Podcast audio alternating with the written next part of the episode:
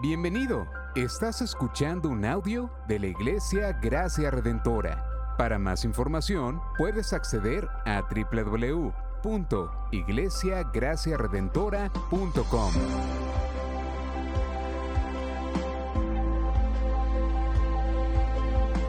Bien, iglesia, lo, lo que están de pie permanezcan y, y lo que puedan estar conmigo acompañándome en la palabra del Señor.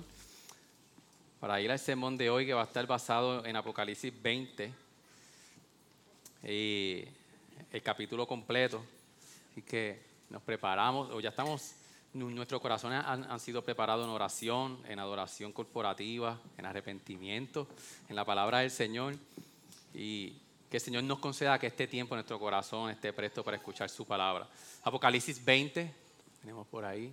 Yo creo que mientras lo buscan, yo creo que una buena conversación pastoral es eh, a quién le tocó los capítulos más difíciles de Apocalipsis. Es una buena, un buen café, los pastores nos sentamos y pegamos a sacar, vamos a ver a quién, porque ver la, distribución ha sido bien, bien, bien buena. El capítulo 20, y yo, o yo creo que todos peleamos con, "No, a, mí me tocaron los más difíciles. Es que ciertamente Apocalipsis tiene muchos retos, pero vamos a ver hoy cómo eh, la palabra del Señor sí es clara, aunque retante en algunas ocasiones. Apocalipsis 20, leemos. Y vi un ángel que descendía del cielo con la llave del, abismo y una gran cadena en su mano. Prendió al dragón y lo arrojó al abismo y lo cerró y lo selló sobre él para que no engañara más a las naciones hasta que se cumplieran los mil años. Después de esto debe ser desatado por un poco de tiempo. También vi tronos y se sentaron sobre ellos y se les concedió autoridad para juzgar. Y vi las almas de los que habían sido decapitados por causa del testimonio de Jesús y de la palabra de Dios y a los que no habían adorado a la bestia ni a su imagen, ni habían recibido la marca sobre su frente ni sobre su mano. Y volvieron a la vida y reinaron con Cristo por mil años. Los demás muertos no volvieron a la vida hasta que se cumplieron los mil años. Esta es la primera resurrección. Bienaventurado y santo es el que tiene parte en la primera resurrección. La muerte segunda no tiene poder sobre estos, sino que serán sacerdotes de Dios y de Cristo y reinarán con él por mil años. Cuando los mil años se cumplan, Satanás será soltado de su prisión y saldrá a engañar a las naciones que están en los cuatro extremos de la tierra, a y a a fin de reunirlas para la batalla. El número de ellas es como la arena del mar. Y subieron sobre la anchura de la tierra, rodearon el campamento de los santos y la ciudad amada y la ciudad amada. Pero descendió fuego del cielo y los devoró. Y el diablo que los engañaba fue arrojado al lago de fuego y azufre, donde también están la bestia y el falso profeta, y serán atormentados día y noche por los siglos de los siglos. Y vi un gran trono blanco y al que estaba sentado en él, cuya presencia oyeron la tierra y el cielo, y no se halló lugar para ellos. Y vi a los muertos grandes y pequeños, de pie delante del trono, y los libros fueron abiertos, y otro libro escrito en los libros según sus obras. Y el mal entregó a los muertos que estaban en él, y la muerte y el Hades entregaron a los muertos que estaban en ellos, y fueron juzgados cada uno según sus obras. Y la muerte y el Hades fueron arrojados al lago de fuego. Esta es la muerte segunda, el lago de fuego. Y el que no se encontraba inscrito en el libro de la vida fue arrojado al lago de fuego. Ayúdame a orar, iglesia. Señor, gracias por tu palabra, Señor, porque tu palabra es, es digna, es eficaz, Señor. Y hoy, Señor, queremos, Señor, que tú nos conceda un tiempo que nuestros corazones hoy puedan estar prestos, Señor, a escuchar tu palabra. Y dentro de la complejidad, Señor, de los símbolos y todo esto que hemos leído en tu palabra, Señor, sabemos que tú eres fiel y que tu palabra hoy, Señor, nos debe, Señor, de nosotros alentar primeramente y dar instrucción, Señor, de cómo nosotros vivir nuestros días. Ayúdanos, Señor, que nuestra mente, nuestros corazones estén dispuestos, Señor, a escuchar tu palabra, que es lo más que necesitamos. Ayúdanos, Señor, te pedimos todas estas cosas en nombre de Jesús. Amén. Amén. Bien, hermano, puede tomar asiento y gracias. En estos días yo tuve una conversación con una persona bien llegada a mí y eh, ella puso un meme que yo aproveché para tener una buena conversación con ella.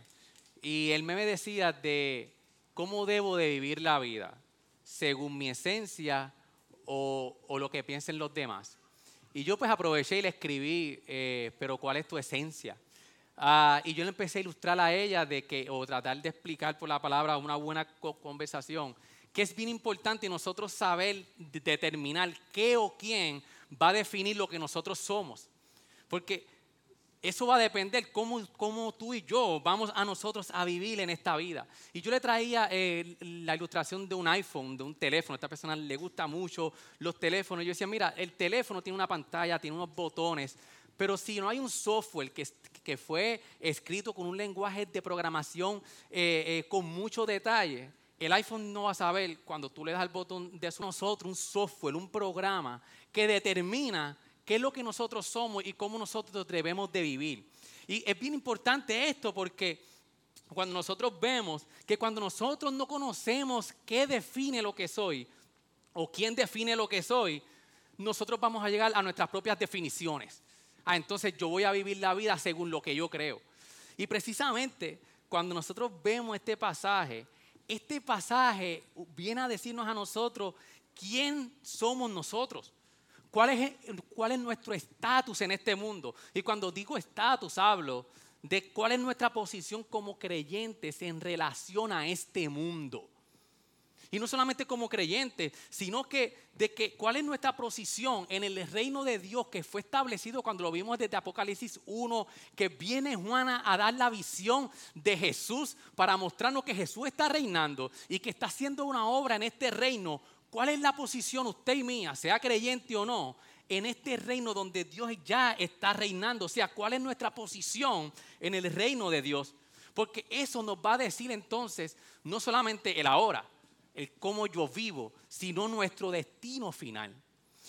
Y, cuando nosotros entonces empezamos a definir todas estas cosas y ver entonces, Señor, este pasaje nos enseña a cómo vivir según lo que tú estás haciendo en este tiempo, pero a la misma vez nos muestra el futuro del final de la historia. Ahora, este pasaje lo vamos a dividir en cuatro puntos. Del versículo 1 al versículo 3 vamos a ver la victoria inaugurada de Cristo sobre Satanás. Aquí Juan está estableciendo cómo Cristo inauguró en la obra de la cruz la victoria sobre Satanás y también habla del juicio de Satanás.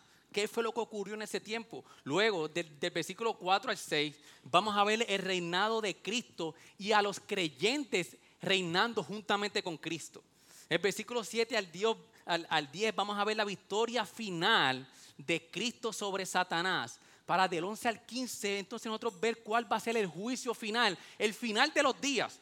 ¿Qué va a ocurrir al final de todas las cosas, que es el juicio final de Dios en toda a, toda la humanidad? Entonces, ese es el pasaje. Viene a establecer entonces estos puntos que acabo de decir, pero el pasaje tiene un reto hoy para nosotros hoy, que, y el reto es que habla de un milenio. Es un milenio, entonces, ¿qué es un milenio? Es un tiempo establecido literal de mil años, es un tiempo cuando va a ocurrir. Y sinceramente, Ah, hoy no vamos a poder eh, definir qué postura sobre el milenio eh, vamos, vamos eh, hoy a usted estar convencido. Incluso ah, nosotros como iglesia sabemos y tenemos que estar bien seguros de algo. Usted y yo tenemos que estar seguros de que Cristo va a regresar. Si usted es creyente, usted tiene que creer en la promesa de que Cristo dijo que yo un día que, Él un día iba a regresar y iba a reinar, establecer en la consumación de todas las cosas. Ahora, ¿cuándo y cómo va a ocurrir esa venida de Cristo?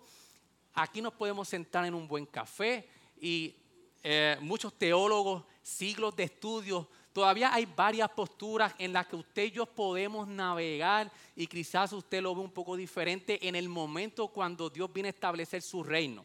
Si Dios viene a establecer el reino antes del milenio o después del milenio, si Dios viene, si, si, el milenio son mil años concretos, primero viene eh, eh, eh, su segunda venida, lo que usted quiera, eso hoy no es lo importante, porque en muchas ocasiones, cuando nosotros vemos estas posturas, la premilenarista, la post y la amilenial, nosotros podemos perder la esencia de lo que Juan y el Señor en su palabra nos quiso traer. Ahora, si usted me pregunta a mí, cuando nosotros hemos estado viendo la naturaleza de Apocalipsis en su origen, en su género literario apocalíptico, la naturaleza más llevadera para lo que nosotros hemos estado viendo en Apocalipsis, desde el capítulo, nosotros tenemos que estar bien conscientes de varias cosas. Primero que es un género apocalíptico, es una literatura apocalíptica que tiene muchas imágenes. Tiene imágenes, tiene símbolos, figuras, metáforas, tiene muchas imágenes que Dios está usando en sus visiones a Juan y muchas de ellas vienen del Antiguo Testamento para que el lector pudiera entender mejor. No es para confundirnos, pero tenemos que estar bien familiarizados con el Antiguo Testamento para nosotros poder entender, porque era la idea de las visiones, traer esas imágenes para nosotros poder entender qué Señor estaba explicando a Juan en todas esas visiones.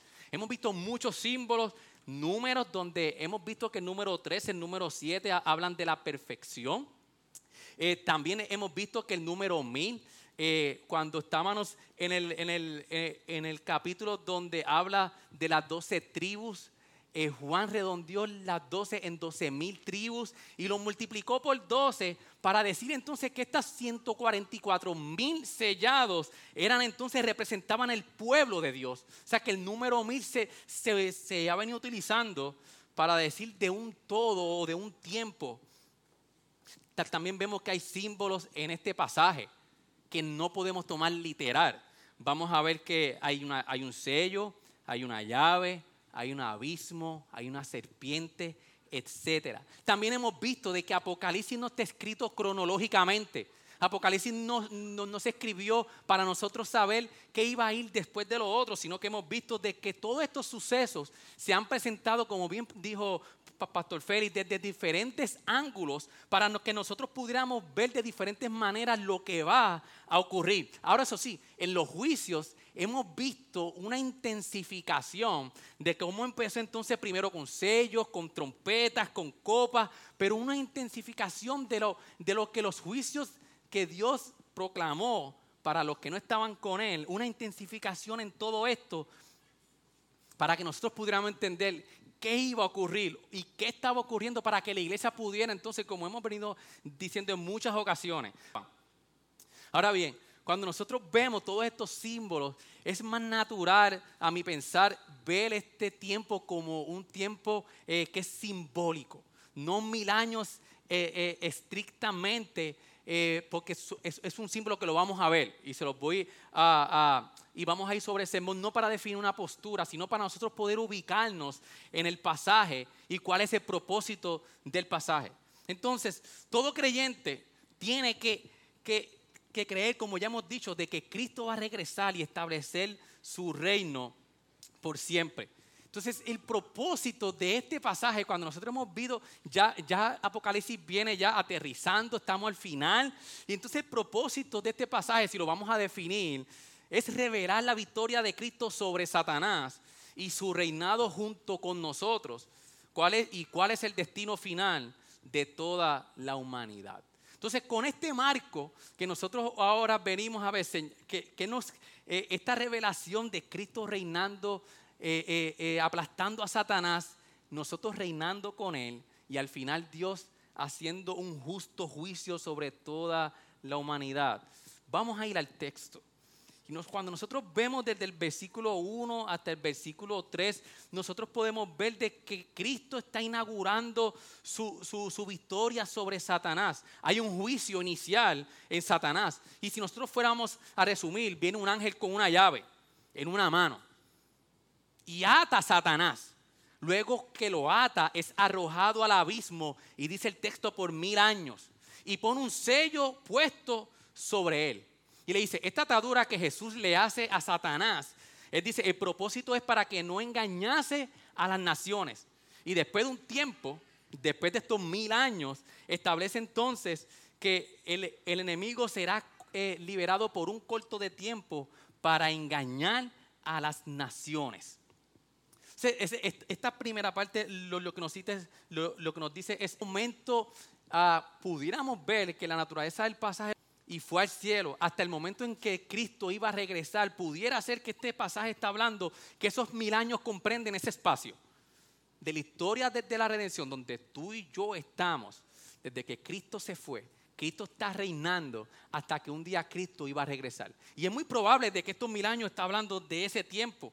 Ahora, cuando nosotros vamos, ¿por qué nosotros pudiéramos creer esto? La llave en Apocalipsis, cuando nosotros vamos a ver la llave, ¿qué significa? Porque el ángel tiene una llave en la mano. Nos recuerda a Apocalipsis 1.18, que habla del Hijo del Hombre con las llaves de la muerte y del Hades. Y en ese texto una simbología que Jesús en su, en su, resurrección está reinando y tiene el dominio y el poder sobre el imperio del mal. O sea que desde Apocalipsis 1 está diciendo de que la llave que posee Cristo es una simbología que Jesús en su resurrección ya está reinando y tiene el dominio y el poder sobre todas las cosas.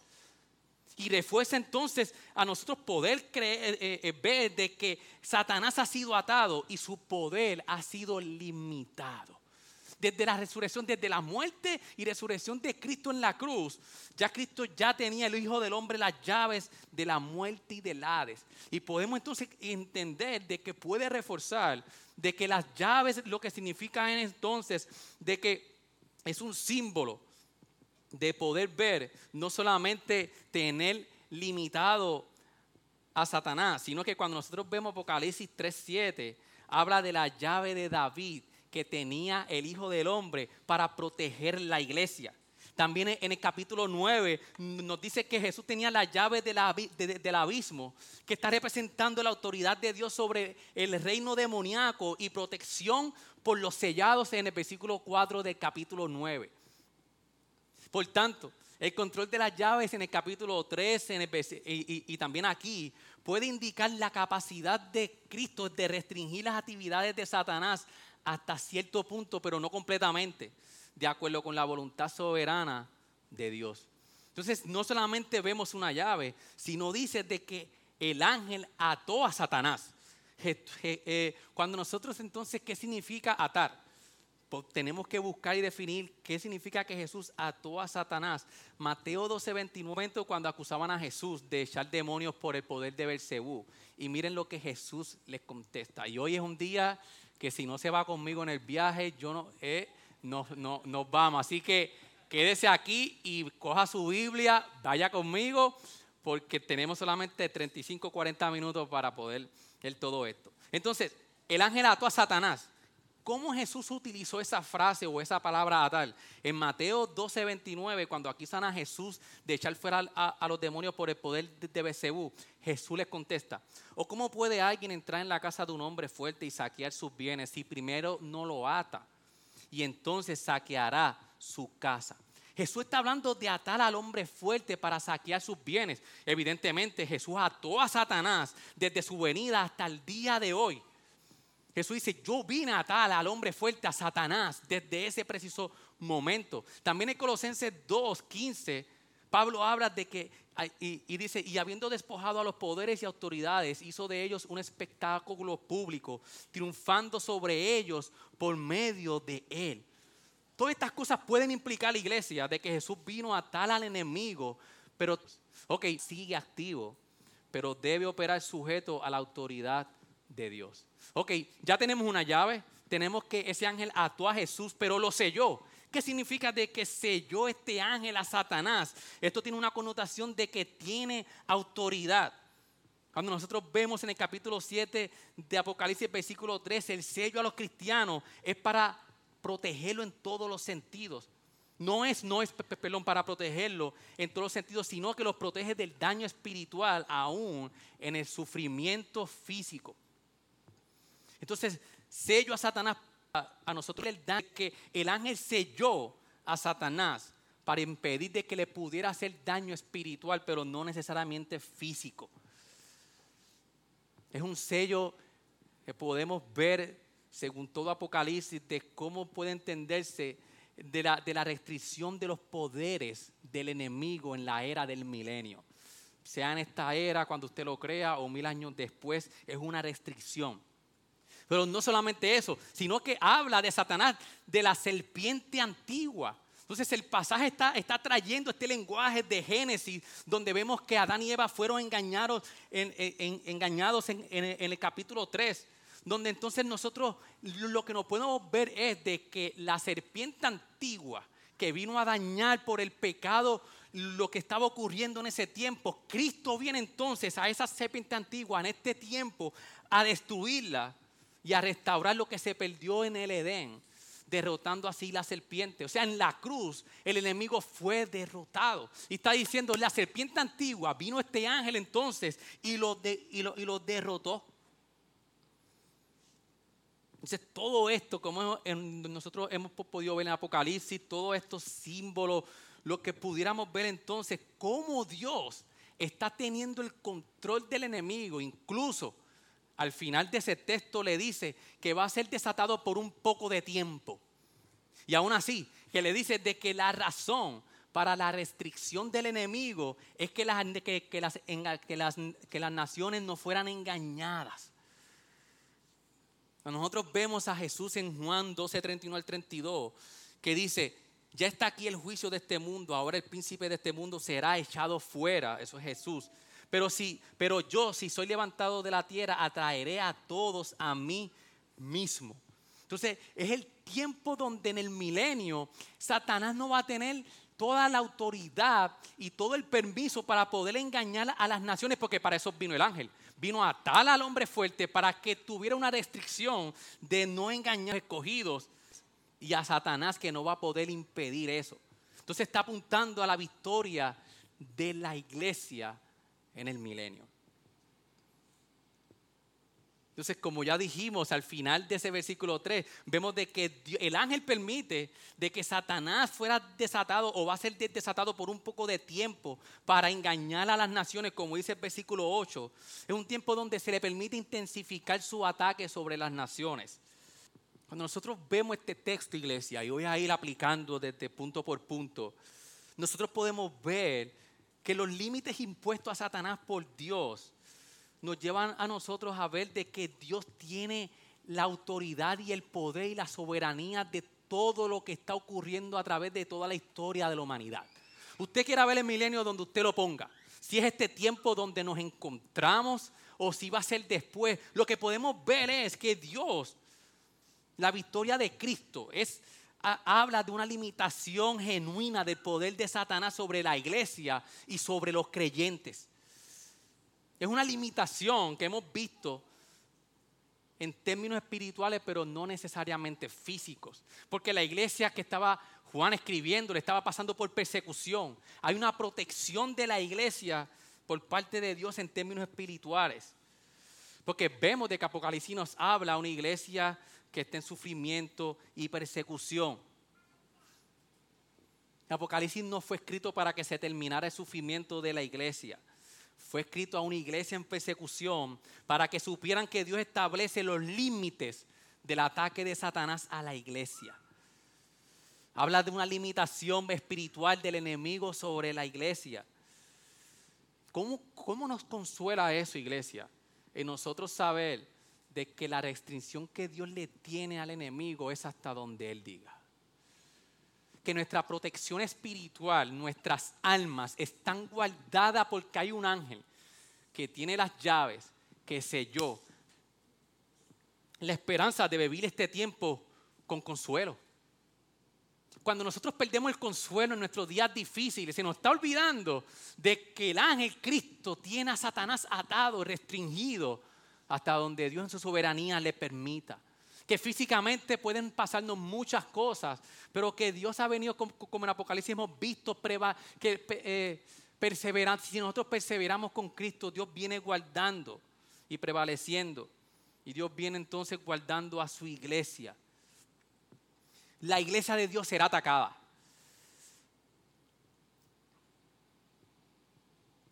Pero el enemigo no prevalecerá contra la iglesia.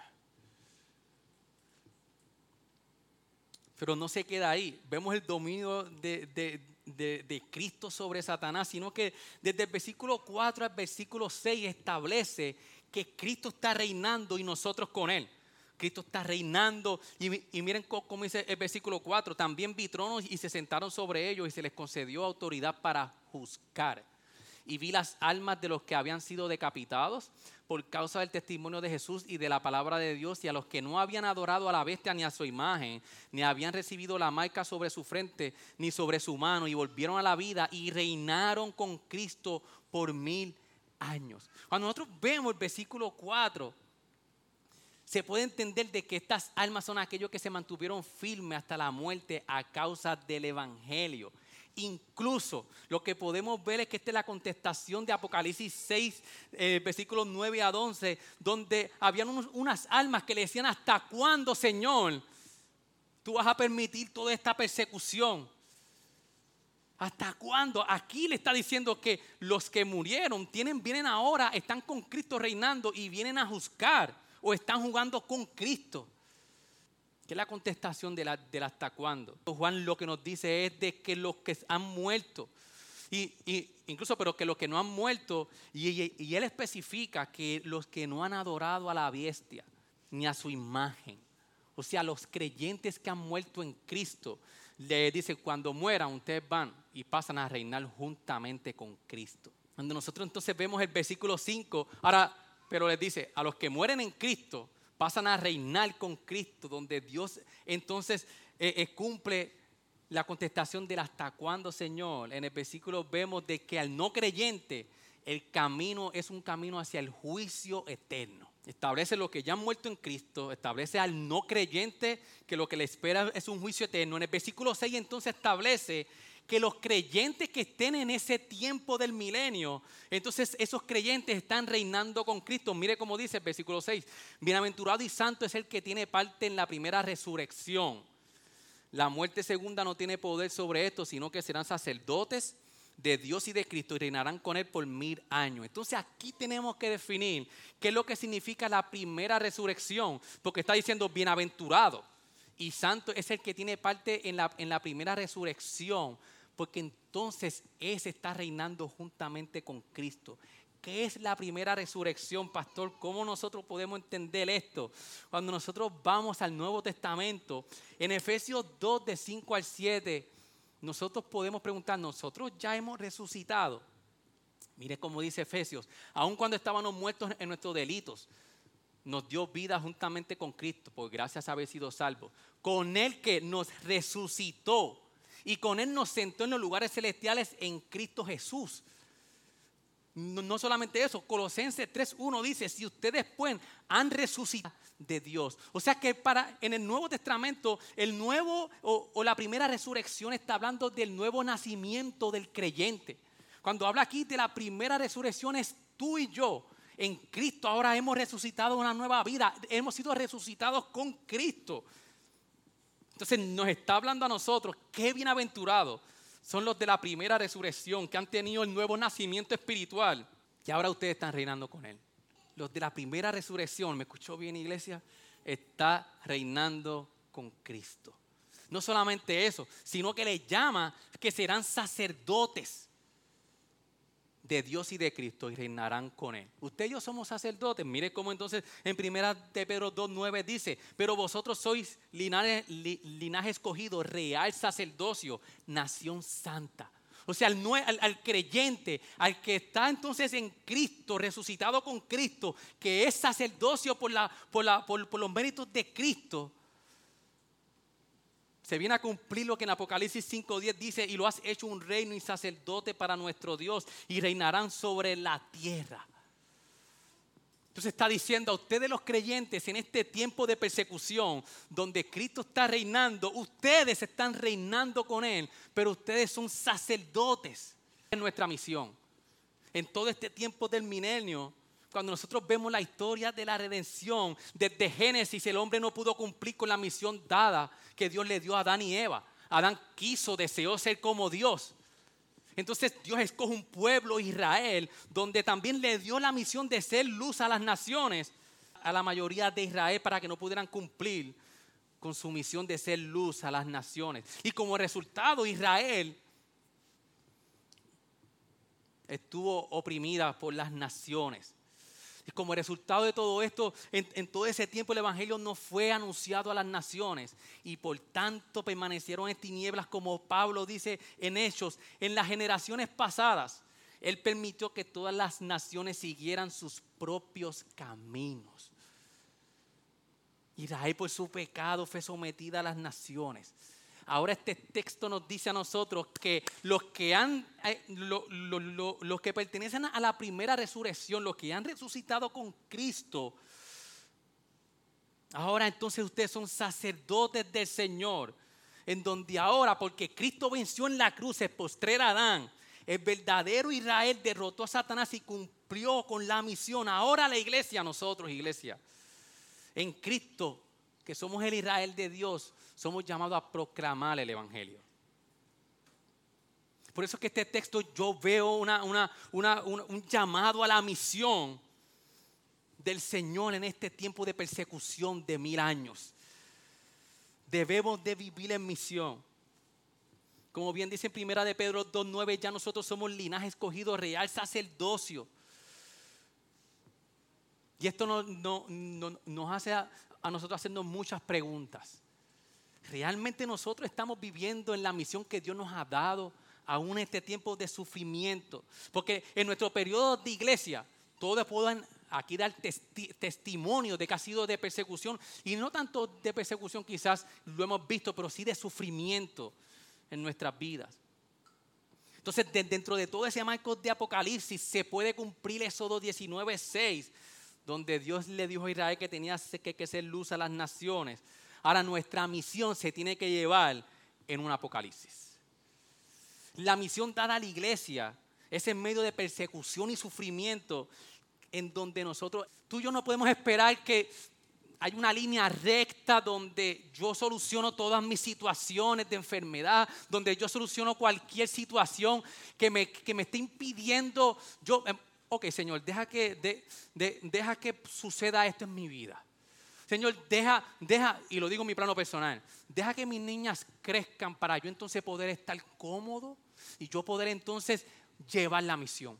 Deja, espera que yo termine de estudiar Deja que yo acomode en mi trabajo todo lo que yo tenga que acomodar para entonces yo irme directo a full contigo. Este texto lo que nos llama a iglesia, que en medio de todas las circunstancias de la vida, el llamado al Señor es vivir en misión como sacerdotes de Él.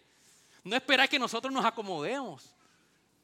Termino de estudiar, no tengo trabajo, tengo trabajo, eso nunca se va a acabar. Apocalipsis establece de que es un tiempo difícil de sufrimiento. Y este texto no nos está diciendo espera que todo esté set. Espera que ya los niños estén ya en, su, en, sus casas, donde Wimar y yo a veces decimos, wow, ese tiempo está llegando. El tiempo pasa a las millas, las nenas se nos van. Entonces, no.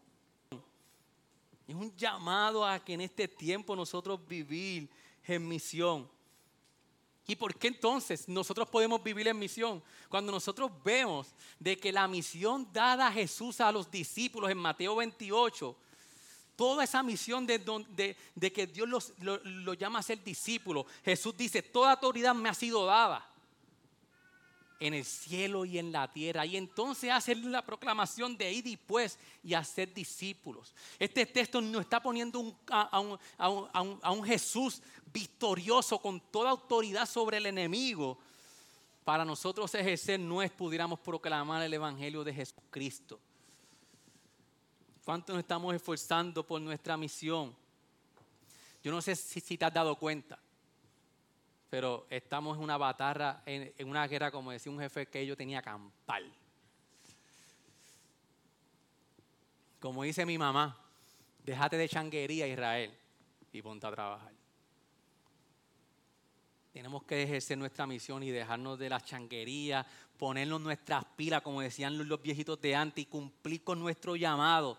¿Qué es lo que te está impidiendo, iglesia? Contéstate esta pregunta, llévatela. ¿Qué te está impidiendo cumplir con la misión de Dios? ¿Cómo es posible que podamos permitir que el pecado nos restrinja? A que nosotros, a, a que nos está impidiendo nosotros madurar en el Señor para que Dios nos use en la misión. No permita que el pecado te restrinja en el crecimiento del Señor.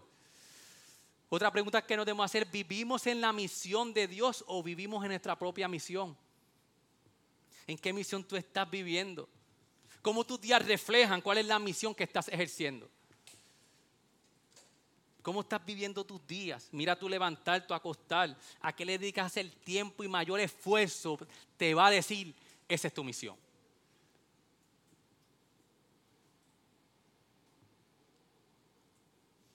También este texto nos lleva de que Jesús está reinando y nosotros reinando con Él. Entonces, ¿por qué nosotros a veces vivimos como derrotados? Porque hay, porque hay días y semanas y meses en nuestras vidas que vivimos ah, eh, derrotados. Si el texto no, lo que nos dice es que estamos reinando juntamente con Cristo. Estamos en el ya, pero todavía no, de que la consumación de la victoria y de todas las cosas del Señor está por llegar. Pero en base a, la, a, que Cristo está reinando y nosotros con Él, nosotros podemos y debemos, iglesia, experimentar gozo, esperanza, porque Cristo está reinando. Y yo sé que lo he dicho muchas veces, pero escúchalo bien y analícelo y puede internalizar. Cristo está sentado en su trono reinando y nosotros, y, nosotros juntamente con Él podemos experimentar gozo y esperanza en este tiempo. al versículo 10, que la victoria establece la victoria final y definitiva que ya Cristo inició en la cruz del Calvario y fue completa, pero el juicio final a Satanás y la victoria final de Cristo lo vemos desde el versículo 7 hasta el versículo 10, donde entonces vuelve y repite de que al final del tiempo Satanás va a ser soltado. Va a haber una mayor opresión del enemigo. Hay una reunión de las fuerzas en contra del pueblo de Dios en el versículo 8. Y vemos entonces de que esto es un cumplimiento de la profecía de Ezequiel 38 y 39, que vemos a Gog y Magog donde el pastor Sabina estuvo predicando en el, en, el, en el capítulo 19, donde muchos pueblos se iban a reunir para la guerra contra Israel. Y Dios haciendo juicio para juzgar a sus enemigos. Este es el cumplimiento de esa profecía de Ezequiel capítulo 38 y 39, donde esos textos predicen que Dios un día reunirá a las naciones en Israel para la guerra final de la historia. Eso es lo que dice en Ezequiel. Entonces, esta descripción de Ezequiel es la misma del capítulo 19, porque lo menciona, y se repite ahora en el capítulo 20.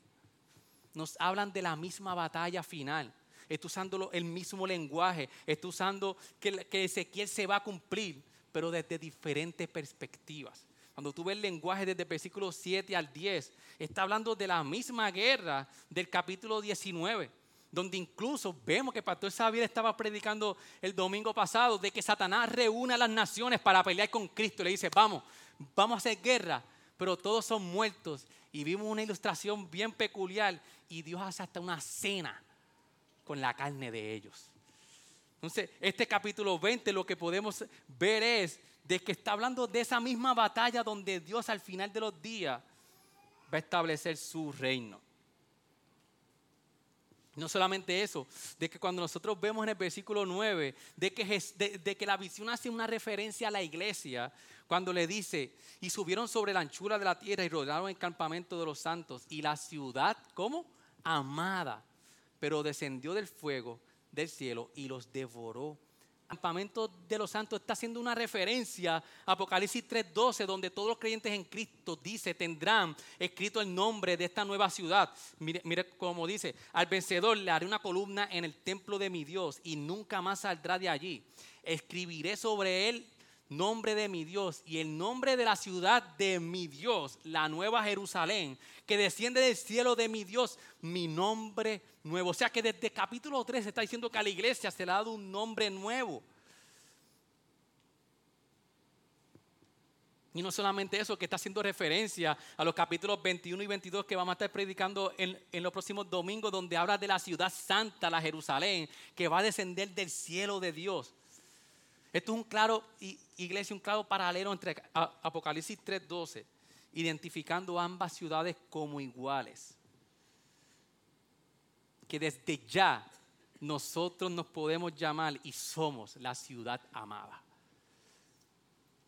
Que, desde, que, en ese tiempo donde en la guerra final la ciudad amada Dios la va a defender y va a devorar a todos sus amigos, desde ya nosotros somos esa ciudad amada aunque esta ciudad es una realidad eterna, puede decirse como presente ahora de una manera inaugurada. En Cristo su ciudad fue inaugurada.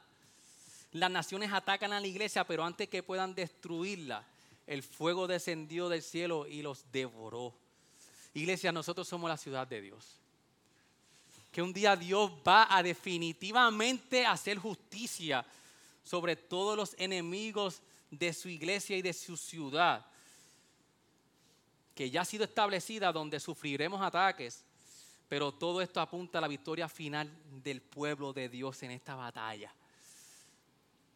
Y yo les hago una pregunta, ¿qué significa saber que ya somos la ciudad de Dios amada de Dios que ya ha sido inaugurada? ¿Cómo el hecho de nosotros saber de que Dios en un día, en el tiempo final, va a defender a su ciudad amada y va a hacer justicia de esa ciudad de Dios? Nosotros somos el pueblo de Dios. Y nos da a nosotros esperanza de nosotros saber que desde ya Cristo está reinando con nosotros, pero va a haber un día en que los sufrimientos que nosotros hemos tenido en persecución, en sufrimiento, Dios va a defender nuestra ciudad. Y van a venir las naciones. No me, no me pregunte cómo va a ser exactamente eso. El texto no nos explica, pero va a haber un día donde al enemigo se le va a dar break de soltarlo. Y vete, reúna las naciones. Vamos a la batalla. Y ese va a ser el día donde Dios va a ganar la batalla final. Que nos hace ver a nosotros de que la iglesia será atacada, pero no puede ser destruida. Que Dios proteja a su iglesia por todo este tiempo. Dios nos está protegiendo. La pregunta es cómo nosotros estamos respondiendo ante el sufrimiento y al ataque como iglesia. ¿Cómo tú y yo estamos respondiendo en nuestros días si sabemos que somos la ciudad de Dios? Al final del día, el versículo 10 dice que al final, el juicio final, Satanás será derrotado. ¿Qué podemos reflexionar en todo esto hasta aquí? Iglesia, hemos visto y vemos la soberanía de Dios de todo lo que el Señor está estableciendo. Dios, Dios tiene el control de lo más mínimo. Los ataques del enemigo, Dios los controla. Y no solamente eso, de que este texto nos dice de que nuestro destino final está asegurado. Ustedes saben que es que nosotros vivir esta vida sabiendo lo que va a ocurrir al final, yo creo que todavía no lo hemos entendido muy bien. Es que nosotros sepamos de que Dios, definitiva, nuestro final está seguro, sabemos el final. Apocalipsis nos está adelantando lo que va a ocurrir. Por eso podemos decir como Pablo dice en Romanos 8, 18. Escúcheme bien, iglesia. Pero considero que los sufrimientos de este tiempo presente no son dignos de ser comparados con la gloria que nos ha de ser. Por eso los sufrimientos de este tiempo no son dignos de ser comparados. Y yo sé que nos podemos sentar y, nos, nos, lamentamos de las, de las cosas que nos han sucedido, pero que vivamos esperanzados, porque la gloria belinera que ha sido revelada está segura en Cristo. Pero ahora aterrizando, cuando nosotros vemos desde el versículo 11 al 15, el trono del juicio, el juicio final. Pero el juicio final, donde el texto dice, bien interesante cuando en el versículo 11 y 12 dice, y vi un gran trono blanco, y al que estaba sentado en él, de cuya presencia oyeron la tierra y el cielo, y no se halló lugar para ello, y vi a los muertos grandes y pequeños de pie delante del trono. Y dice, y los libros fueron abiertos y otro libro fue abierto, que es el libro de la vida, y los muertos fueron juzgados para lo que estaba, por lo que estaba escrito en los libros según sus obras. Está hablando entonces esta, esta visión de un trono donde hay un juicio. Hay un trono blanco. Y esto está aludiendo a Daniel 7:9, donde vemos al anciano de día sentado en el trono. Que lo que nos dice ese texto es que está hablando de la santidad de Dios y nos dice la razón del juicio final. El Dios Santo que juzga para castigar el pecado. También para vindicar al pueblo perseguido. Y dice que, esta, que la razón de, este juicio es la culminación del juicio final de toda la historia. Tiene unas características en el versículo 11. Hay un tierra y, cielo que han huido. Eso significa de que va a ser la destrucción completa de todo el sistema del mundo maligno. Pero interpretar, dice lo que, lo que nos dice cuando son muertos todos. está. Lo que nos dice es de que tanto justos como e injustos, todos estarán en ese juicio por sus obras, por sus obras. Pero también nos dice, en este juicio final, donde todos vamos a, compadecer y, van a, y, vamos a ser eh, eh, enjuiciados por nuestras obras, dice que se va a abrir un libro en donde Dios va a hacer juicio por las obras. Pero también dice quién se salve quién se, y quién se, condena en este juicio. Dice que los que están inscritos en el libro de la vida se salvan, pero los que no están inscritos se pierden. Y para el creyente esto es un momento de esperanza. Porque si Dios nos fuera a juzgar a nosotros por las obras que hemos hecho en esta tierra, créame que vamos a ser todos condenados. Pero ahora nosotros en nuestra identificación con Cristo, las obras que Cristo hizo, que fueron justas y perfectas, las, las obras justas del Cordero en su muerte, ahora son atribuidas a nosotros nosotros estamos en nuestra unión con Cristo identificado con Cristo, con su muerte y su resurrección. Ahora los creyentes que están en Cristo no sufren juicio por sus malas obras, porque el Cordero, iglesia, escúcheme bien, ya la sufrió. El Cordero, Cristo sufrió por nuestras malas obras. Y Él nos va entonces, y Él nos, ya nos justificó y sufrió por nuestras obras. Ahora, para el no creyente, es el momento que, que el libro va a ser abierto y cada una de tus obras vas a tener que compadecer frente a Dios. Y dice el texto de que se van a perder por la eternidad. Como la realidad del juicio final, la, la realidad del castigo consciente eterno nos hace reflexionar si realmente yo estoy escrito en el libro de la vida.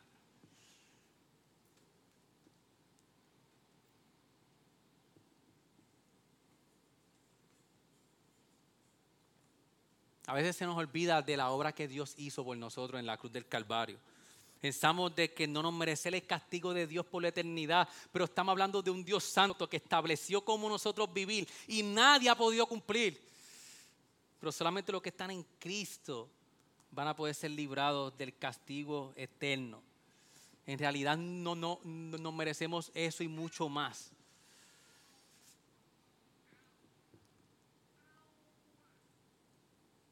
La pregunta que debemos hacer no es cómo la realidad del juicio final nos pone en la justa perspectiva de lo que hemos sido librados. Iglesia, fuimos librados por la obra de Cristo de la condenación eterna. Estar separados de Dios. Y para el creyente, el que mi nombre esté escrito en el libro de la vida, nosotros nos da esperanza, porque yo recuerdo que cuando en el evangelio donde yo me crié, yo luchaba cada día porque mi, nombre no fuera borrado del libro de la vida. Pero hoy sabemos de que ese nombre está escrito ahí y jamás va a poder ser borrado porque es Cristo quien nos representa a nosotros. Ahora la pregunta es, ¿tú estás seguro que tu nombre está escrito en el libro de la vida? Si estás en Cristo y has puesto tu fe y arrepentimiento sobre Él, te puedo asegurar que tu nombre está escrito y jamás va a ser borrado. Pero si tú no estás viviendo conforme a una vida de fe en Cristo y de arrepentimiento, definitivamente el texto nos dice que el juicio final es un eterno por siempre, es un, castigo por la eternidad.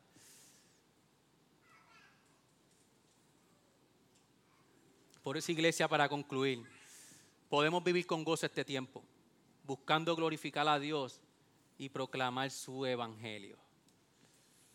Este texto es lo que nos lleva a nosotros a vivir una vida fiel al Señor.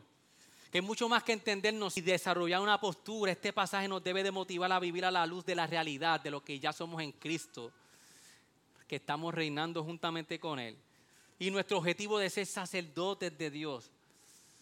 Iglesia, vivamos una esperanza, vivamos porque ya Cristo derrotó a Satanás con Cristo. Al final, en el próximo domingo vamos a Papá, tú sabes, va a haber más detalle, pero al final reinaremos por la eternidad con Él. Y nadie podrá en este tiempo detener el alcance del Evangelio. Ayúdenos a orar. Señor, gracias por tu palabra.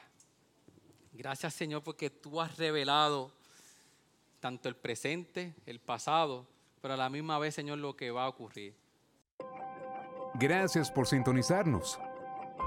Puedes encontrarnos en las diferentes plataformas de redes sociales, como también visitarnos a www.iglesiagraciaredentora.com.